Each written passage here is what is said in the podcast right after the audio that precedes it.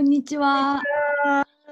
緑層の Tell Me Why は勝手に私たちがインタビューしたい方をお呼びして働くを軸にその人の人生のなぜを掘り下げていくポッドキャストです。日本人に限らずいろいろな方をゲストに招いていろいろと聞かせてもらっています。出たいという方も募集中です。お便りや質問も募集しています。 hello at 未来 institute .com にお送りください。待ってます。ます。緑層は良質なカオスをコンセプトにこれからの働くを実践していくシェアオフィスです。えっと、現在は中目黒表参道、永田町に拠点があって国籍とかえ職業を問わずさまざまなメンバーがワイワイと働いているところです。はい。で、今回は前回のあゆみちゃん、高橋あゆみちゃんに引き続き、女性をゲストに迎えて、ビジネスとかカルチャーとか社会を女性の視点からどう見てるのかなっていうのをテレミーワイしていきたいと思ってるんですけど、今、世界的に難しい状況で、ビジネスとかでも、これからは利益とか効率とかを重視していくだけじゃなくて、シンパシーとかを持ってやっていくことだったり、環境とか食とかもちろん人種とか男女平等とかそういったことへケアすることとかそれをケアすることへの共感を生んでいくことが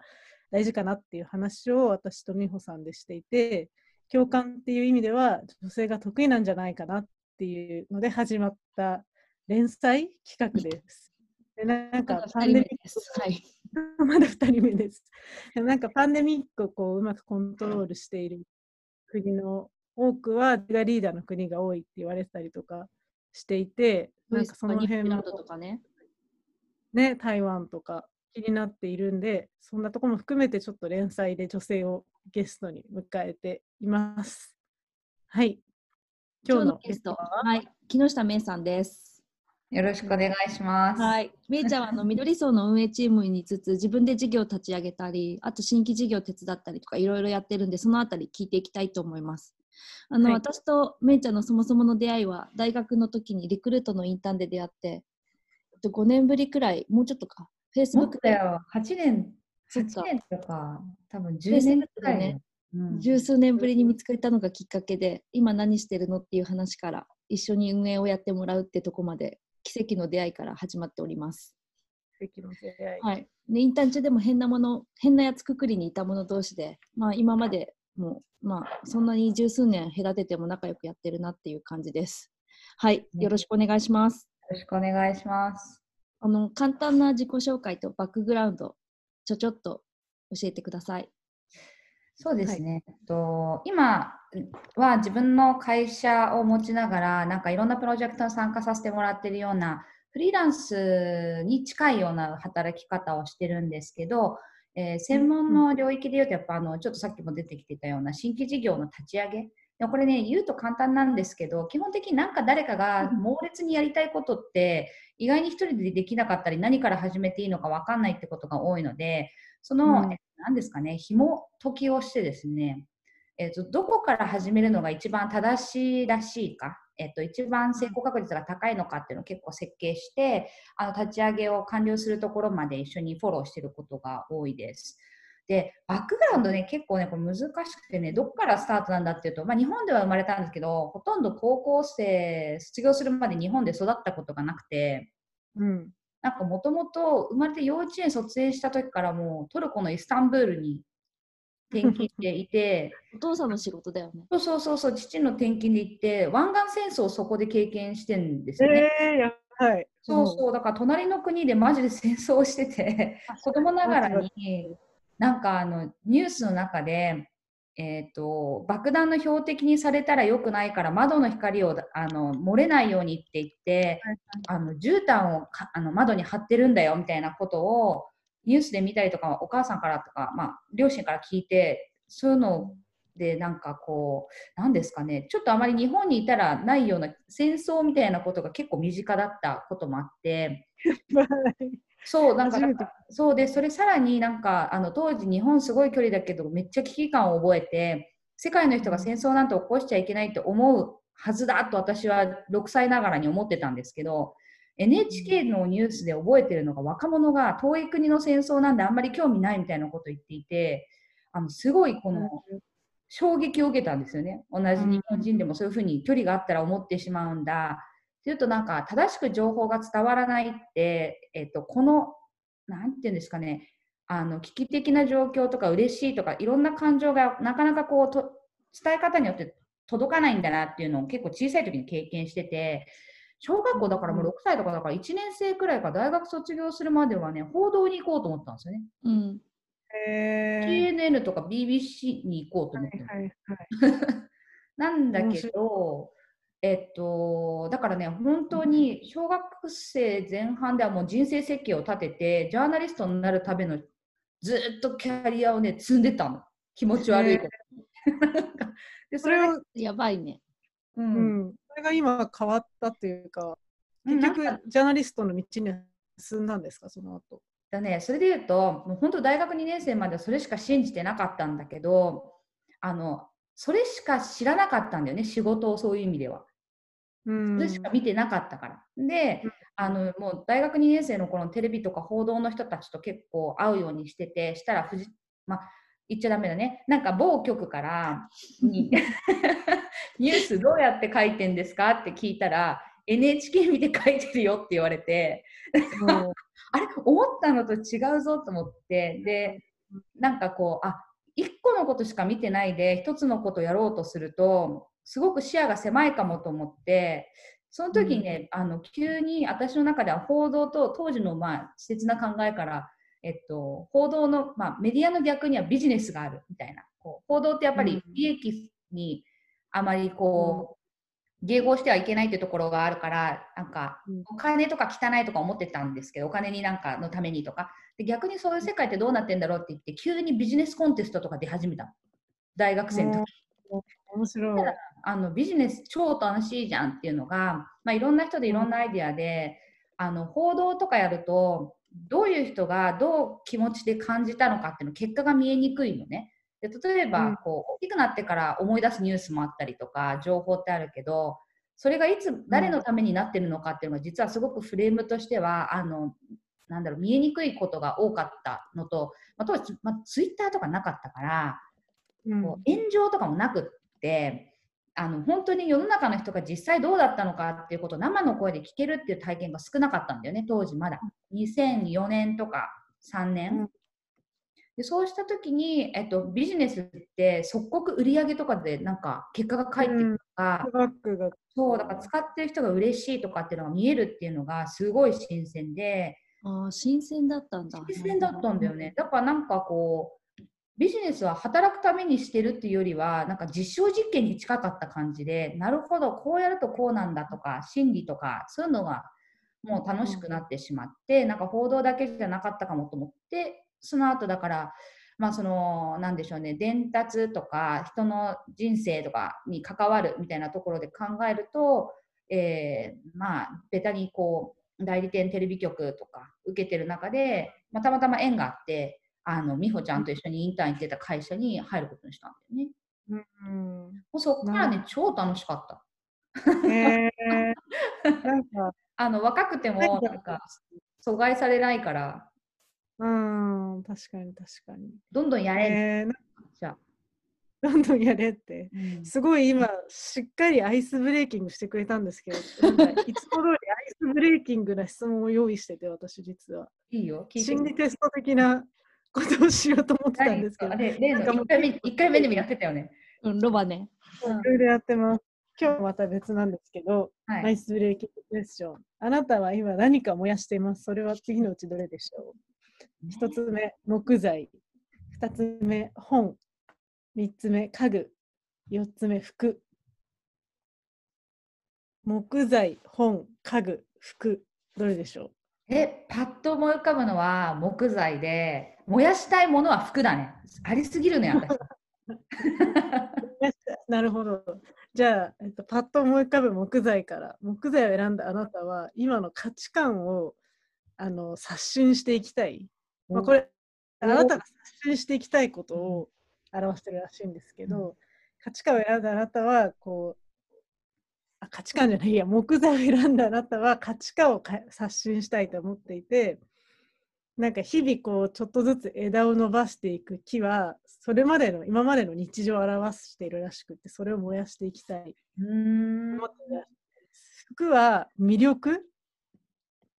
自分の魅力を象徴してるんで、その自分のアピールポイントを刷新したいと思ってるらしいです。なんか周りに魅力的な人って思われてても、それがなんか自分に合ってないなって思っている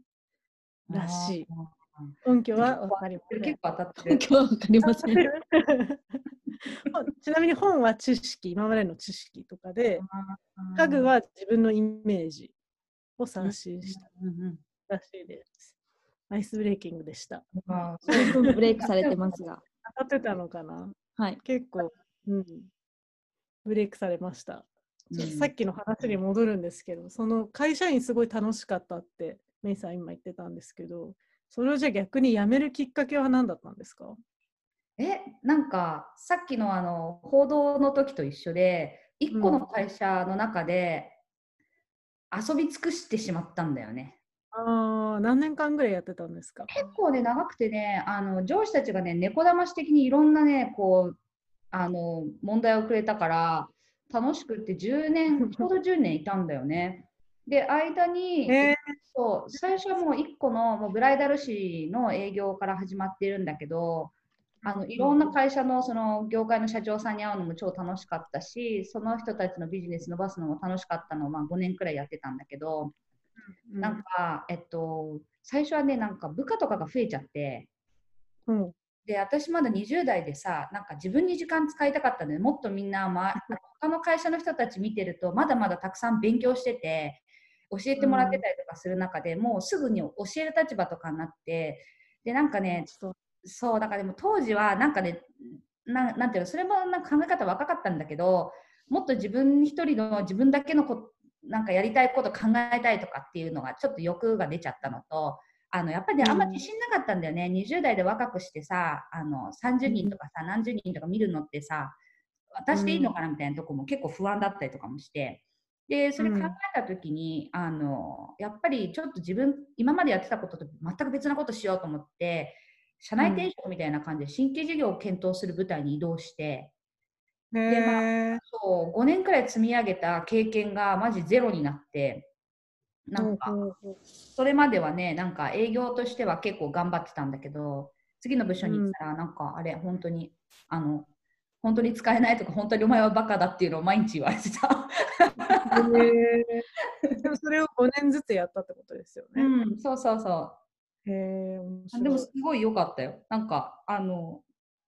あのやっぱり営業してる時はもうすですでに出来上がってる世界をどう伸ばすかだったんだけど、うんそのやっぱ世界を作り上げるってとこのプロセスっていうのを新規事業で見れたっていうのはすごい良くて、うん。あの手この手っていうね、成功法になんかこう、しがみつかないやり方とか、しかも本当にアイデアからですもんね。そうそうそう。っていうのをやらせてもらいながら、まあ、会社の逆に立ち上がってしまったんだけどまだうまくいってないビジネス伸ばそうとかなんかそういう、なんていうのかな、えっと、出来上がったサービスを伸ばすってこととそういうビジネスをまず作り上げるっていうことと出来上がったんだけどやっぱグラグラしててまだ安定しない事業をどう伸ばしていくのかっていうのはそのさっき言ったもうブライダル誌みたいにすでにもう十何年もやっててそこから伸ばすこととまだよちよち歩きで立ち上がったばっかりの1年目のビジネスを次どう伸ばしていくのかってまた全然違う技能だったりするから、まあ、そういうのをね、うん。会社の中でいろいろやらせてもらったのはすごい感謝してるね。うん、確かに。うん面白それは。でもそれはやっぱ今やってることにもつながってるんですか？うん、つながってる。あとね、なんか、事業。うん、あの、その時の、なんだろう、でも結局ね、気合だね。気合。えめない。なんか、うんそうそうそうそう、うまくいく筋が見えてる中ですぐ諦めないとか、本当に他の方法ないのか考えるっていうのを、あのー忍耐持って考える力はついたんじゃないかな。うんあと、切りも早くなった。だからなんか判断っていうことをするのが怖くなくなったのは、その最後の5年のおかげかな。うーん。そうなんですね。確かに。まあ、勉強できたってことですよね。その機会を与え、与えてね。逆に今何やってんですか、メイさんって。すっごいいろんなことやってて、そうだねけど。でもなんかさ、こう今年、私毎年自分にさ、テーマ1月1日に 出てるんだけど、今年、なんか、えっとね、サバイバルってやつだったの。うん、で、なんか、世の中のね、流れをどういうふうに動いてるのかって考えるのが多分私一番好きで。で、うん、考えて世の中がもっと良くなったらいいなって意外に心の底から思ってるのね。で、うん、よよくするためには結構大きなインパクトをしなきゃいけないから本当にこれを問題だなと思ったことを、インパクトを持って大きくするにはどうしたらいいのかみたいなのをこう日々考えてるんだけど、うん、でなんか今ってじゃあ何が本当に課題なのかなと思った時にね去年くらいからなんかあのすごいお金持ちの人が行くような旅行だったりとかなんかね、えっと、よく出てくるキーワードアウトドアが流行ったりとかって見てると世の中の人が結構原点会議どころか原始回帰って私呼んでるんだけど、原始人とか本当もう過去のことね。だからあの世の中、人間がどうしてこう成り立っているのかってことにね本能的に人間が向かってんじゃないかなってこうね去年くらいからちょうど思ってて。でなんか地球が持たないから SDGs とか出てくるじゃん。うん、なんかそれがまだ、えっと、ちょっとしたウェーブでチャプチャプしてる。で、そのチャプチャプしてるしぶきが私にかかってくるからなんかあなんかこれはこう人間がこうどういうふうにこれから生きていくのかっていうのがこう、うん、気候変動もあるけど日本もさすごい嵐とか来たり大変じゃない？震災もあるし、うん、でコロナ来ちゃったでしょ、まあ、コロナちょっと予測してなかったけどなんか予想外のことが起こったりとか人間がどういうふうにこれから生きていくと幸せなのかっていうのを過去のこう記憶だったりあのなんていうのか体験にもっと基づいて原始にこうヒントを求め始めてんじゃないかなと思ってて。今サピエンス戦士とかの人はすごいね、うん、今もてはやされてるもんね。あそうそう、ああいうのとかもそうそうそう、見ると、ね、みんな知りたいですよね、自分がどこから来たのかみたいな。そう。だからなんかさ、あとなんかワイヤードもさ、なんかウェルビーイングとか言い始めてさ、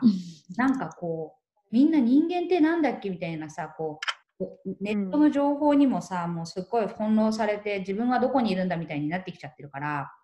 だからなんかこう自然の中に戻りたいとかっていうのがね、本能的に向かってたから、でそれって何でかって言ったら人間としてやっぱり反映していくというか生き残っていきたいからそういうのが動いてんだろうなと思ってそのなんか流れで言うと人間がサバイブしていくためにどういうことが必要なのかっていうのを今年はもっと探求するぞっていうのでサバイブっていうのを置いてたんだよね。そのサバイバルのテーマに沿ったなんか今プロジェクトとかやってるんですか？うん、なんかね全部ねそういうふうに仕向けちゃう。しぶきじゃって言ったらあれだけど でもねそういうことに興味持って喋ってるとそういう話が増えるっていう話、まあ、流れなんだけど、そう例えばでもタイミングで今です私が面白いと思うやっぱアグリカルチャー面白くてその特にコロナでいうと輸出制限されると今後本当に食べ物っていうのが当たり前に日本で輸入されなくなるかもとかさ、うん、思った時に自給率ってみたいなさ意外に真面目に考えちゃうわけ。で自給率結構調べてみるとやべえみたいな、うん。やばいちゃんのヒールで農作業はちょっといいよね。でもね、ヒールで農作業するとね、種植えるのちょうどいいのよ、あれ。ヒールで農作業してるんですか？いや、ヒールしか履かない人が農作業ってちょっとシュールだなと思って。そうそうそう。ファーマー。農作業ヒールしか履かない。でもね、やっぱね、虫とか好きじゃないからね。でもなんかそうね、だから結構その先端技術みたいなのって、うん、あの作りゃいいってもんじゃなくて最小限の水と最小限の化学あと二酸化炭素出さないってことを極限まで突き詰めると何になるのかみたいなのって意外にこうあのアグリテックの方とか、まあ、今ディープテックとかいろいろ言われてるけどそっちの方では進んでてでそういう人たちと出会った時に、うん、意外に研究者ってどういうふうに拡大するかっていうのとかどうディストリビューションというか広げていくかっていうのが、うん、 no idea だったりとか悩んでたりするからそうそうそうそう、う。ん、そういうところに対してあの私が今まで仕事してきた会社で例えば実験する土地がなくてとかいうところだったら、うん、あじゃあここの不動産会社とか電鉄の会社と一緒にやったら広がりあるんじゃないって言ってなんか座組を仕立ててて、プロジェクト始めてみたりとか。そう、なんかそういうのがねああるかな。で、そうなるとね、こう都市開発とかやっぱ考えてくるわけよ。街ってどうやったら人間いいのとか。うん、都市開発したいな、都市開発したいなってなんかずっと言ってたらね、都市開発の話って入ってきたりするのよ。言うのが重要。確かにね。まあ、やってることでもあるし、社会が。そうそうそう。でな何かの立ち上げというか物事を始めるための最初の糸口とそれが実装するための設計っていうことが私の仕事だからあんまり領域に縛られてないこともあって、なんかうんそういう仕事がしやすいかも。だからなんかそれは今結構面白いねテーマとしてやってて。うんなんかその趣味とか会社で仕事をするとかそういうとこじゃなくてもう全部新規で事業としてプロジェクトにしちゃおうっていうそのモチベーションはどこから来るんですかねさんの。え？だってさなんかなんか、うん、ちょっと語弊なく言うとさ死ぬまで暇じゃん時間があって。うーん暇暇かも。なんか生きなきゃいけなくてお金は稼がなきゃとかいろいろあるんだけど、うんなんかこう死ぬまでの時間かかって何して過ごそうって思うとあの私の中ではね2つモチベーションがあって、モチベーション聞きたいね。そうそうそう1つはねあのね脅迫観念だと思うんだよね。なんかそうそう世の中の人が頑張ってる中そうなんかねサボってたらいけないんじゃないかとかだから本当はね家にいてねずっとネットフリックスとか見てたいしそう、クリミナルマインド始まったよ。見 見始めちゃったけどね 寝る時間に絞って。いやだ本当になんか本当に冬は床暖の上からもずっと動かないで何にもしないとかが好きなんだけどこれはねすごく罪悪感がねなんかしないといけないっていう。だそれがね、うん。なんかえっと罪悪感ではあるんだけど私のモチベーションポイントで動動かなきゃっていうのがあるのと逆にマイナスからプラスになってるってことですか、あそうそうそうそう出なきゃっていうね私をプッシュする罪悪感があるのと。もう一個やっぱりあるな、なんでだろうね。うん。ねあるよね。ある。でなんかもう一個はねやっぱりえっと知らないことが世の中にまだまだあることが楽しいかな。うんうんで1個知ったらもっと分かんないこととか出てきてでさっきの罪悪感と合わせると私あのフットワークは軽いからなんかいろんな人にそのテーマで出会えたりとかするとさ謎が深まるじゃん。うん。うん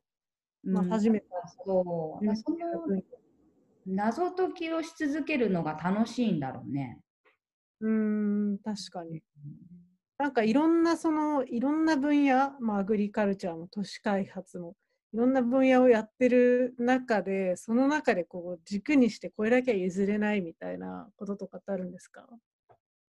なんか例えば私だったらデザインとかアートとかに関わってるんでそういう見た目だとかビジュアル的にエキサイティングであるものを常に提供し続けたいみたいなものがあるんですけどそれがビジネスとか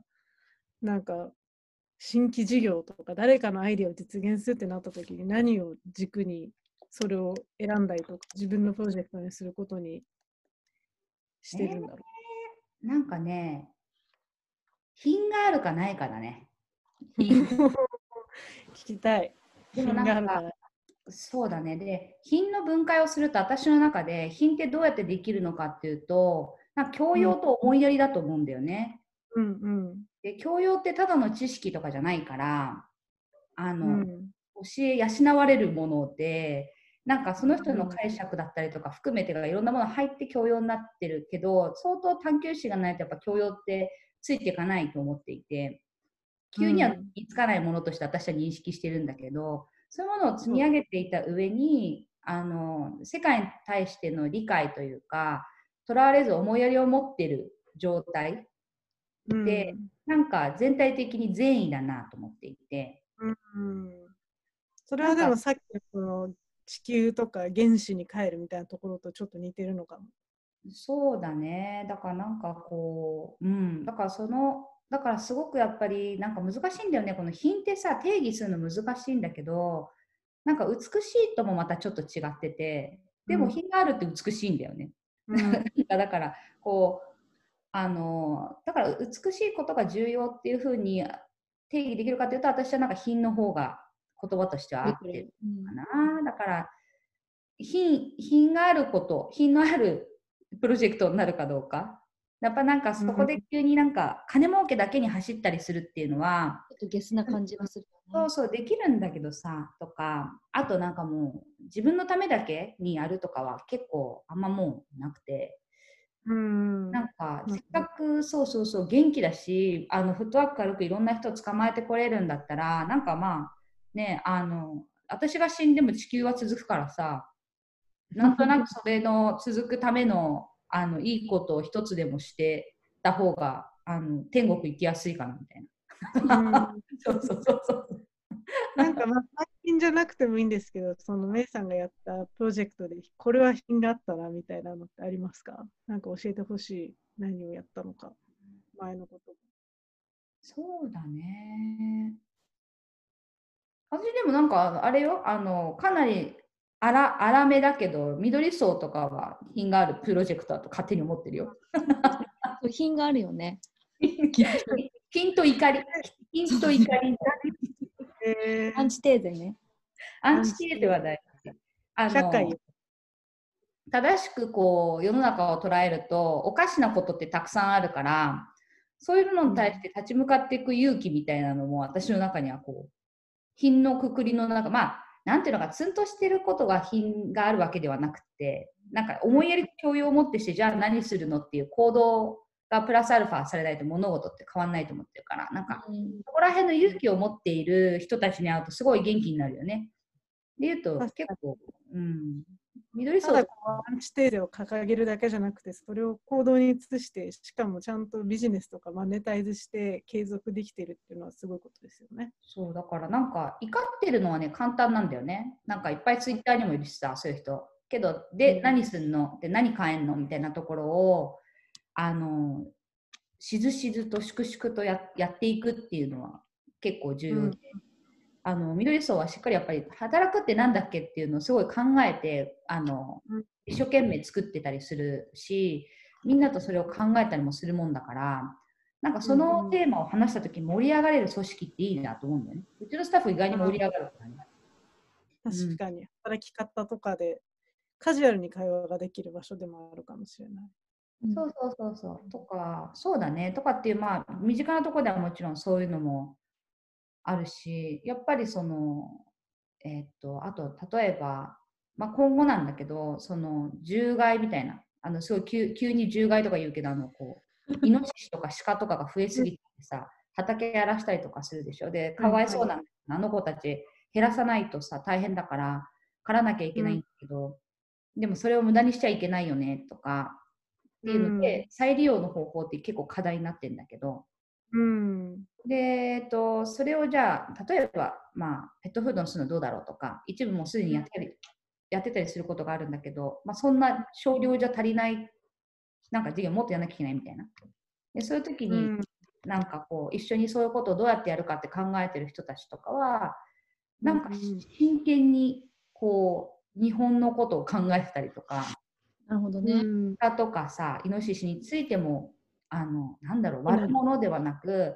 あの自分たちがこういうふうにしてしまったとかさ。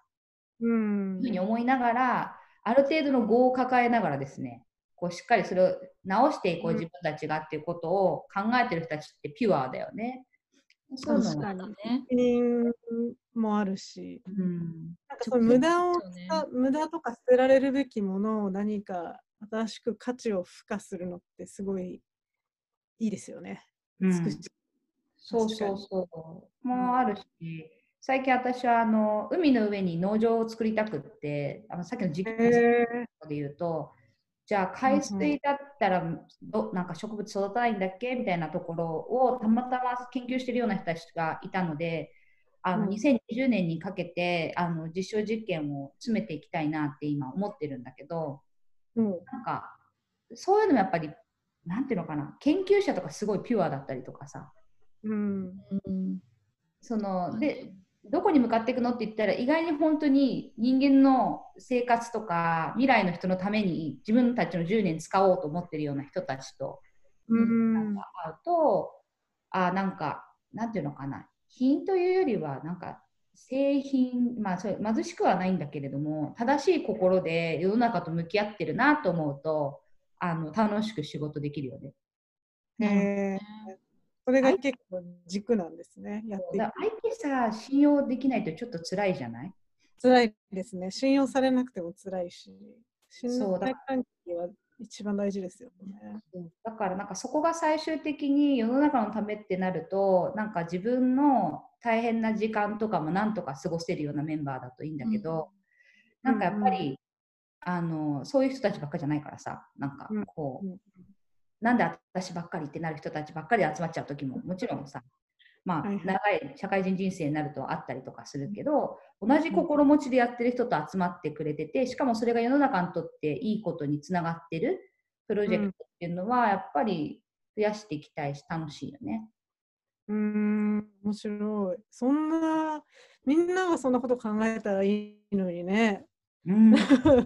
なんかなかなかピュアですよね、すごいそれって、本当に。うん、もうね。誰も自分の話しないからねなんかこう地球がやばいとかずっと言ってる人とかいるしさ。へえでもそれをちゃんと続けられていったら素敵だな。うん、でなんか最近分かったのはね、本当にそういうトップで考えているっていうか、トップっていうのはそのレイヤーとかっていうよりも最先端で考えてる人って、うん言語化がとても苦手な人たちがいて、うんなんか、技術者とか。そうそうそうそう。なんか私はそこら辺がなんか結構バランスよく、まあ今までもさ営業とかやったのもあって、そういう人たちのやっていることも理解し、それを分かるように、えーそのことを知らない人たちに伝えるみたいなことは、多分比較的あの得意な方、ビジネスサイドの人間としては。うんうん。で、あとはなんかやっぱね、これがね、あの、まあ、よく言うけど、ダサくちゃダメでさ、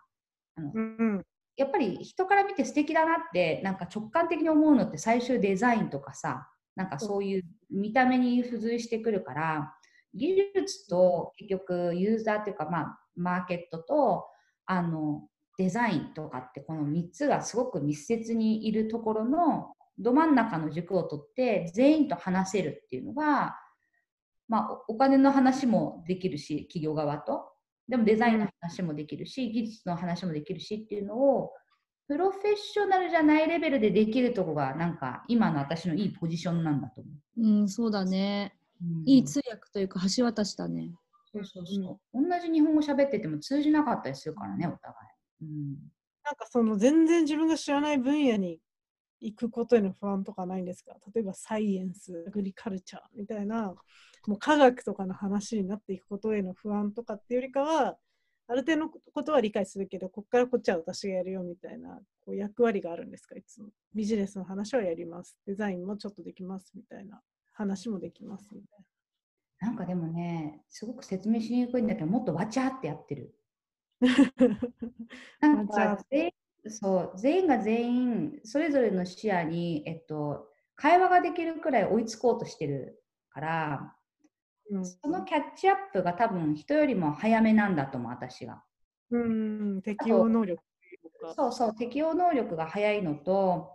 あとは多分そうだね、えっと、怖くないんだろうね、新しいことが。さっき言ったようにうん不安があんまないというか、確かに単純にその探求心というか好奇心なのかもしれない。あとはね、やっぱ体験だと思うんだけど、さっきさ、冒頭の話に戻るとさ、日本からし幼稚園のさ、卒園してすぐトルコとかいるわけでしょなんかうん見た目もみんな違うし、言語も家と学校では、家は日本語、学校は英語、外はトルコ語みたいな。で、うん4時過ぎにはコーランが鳴るみたいな。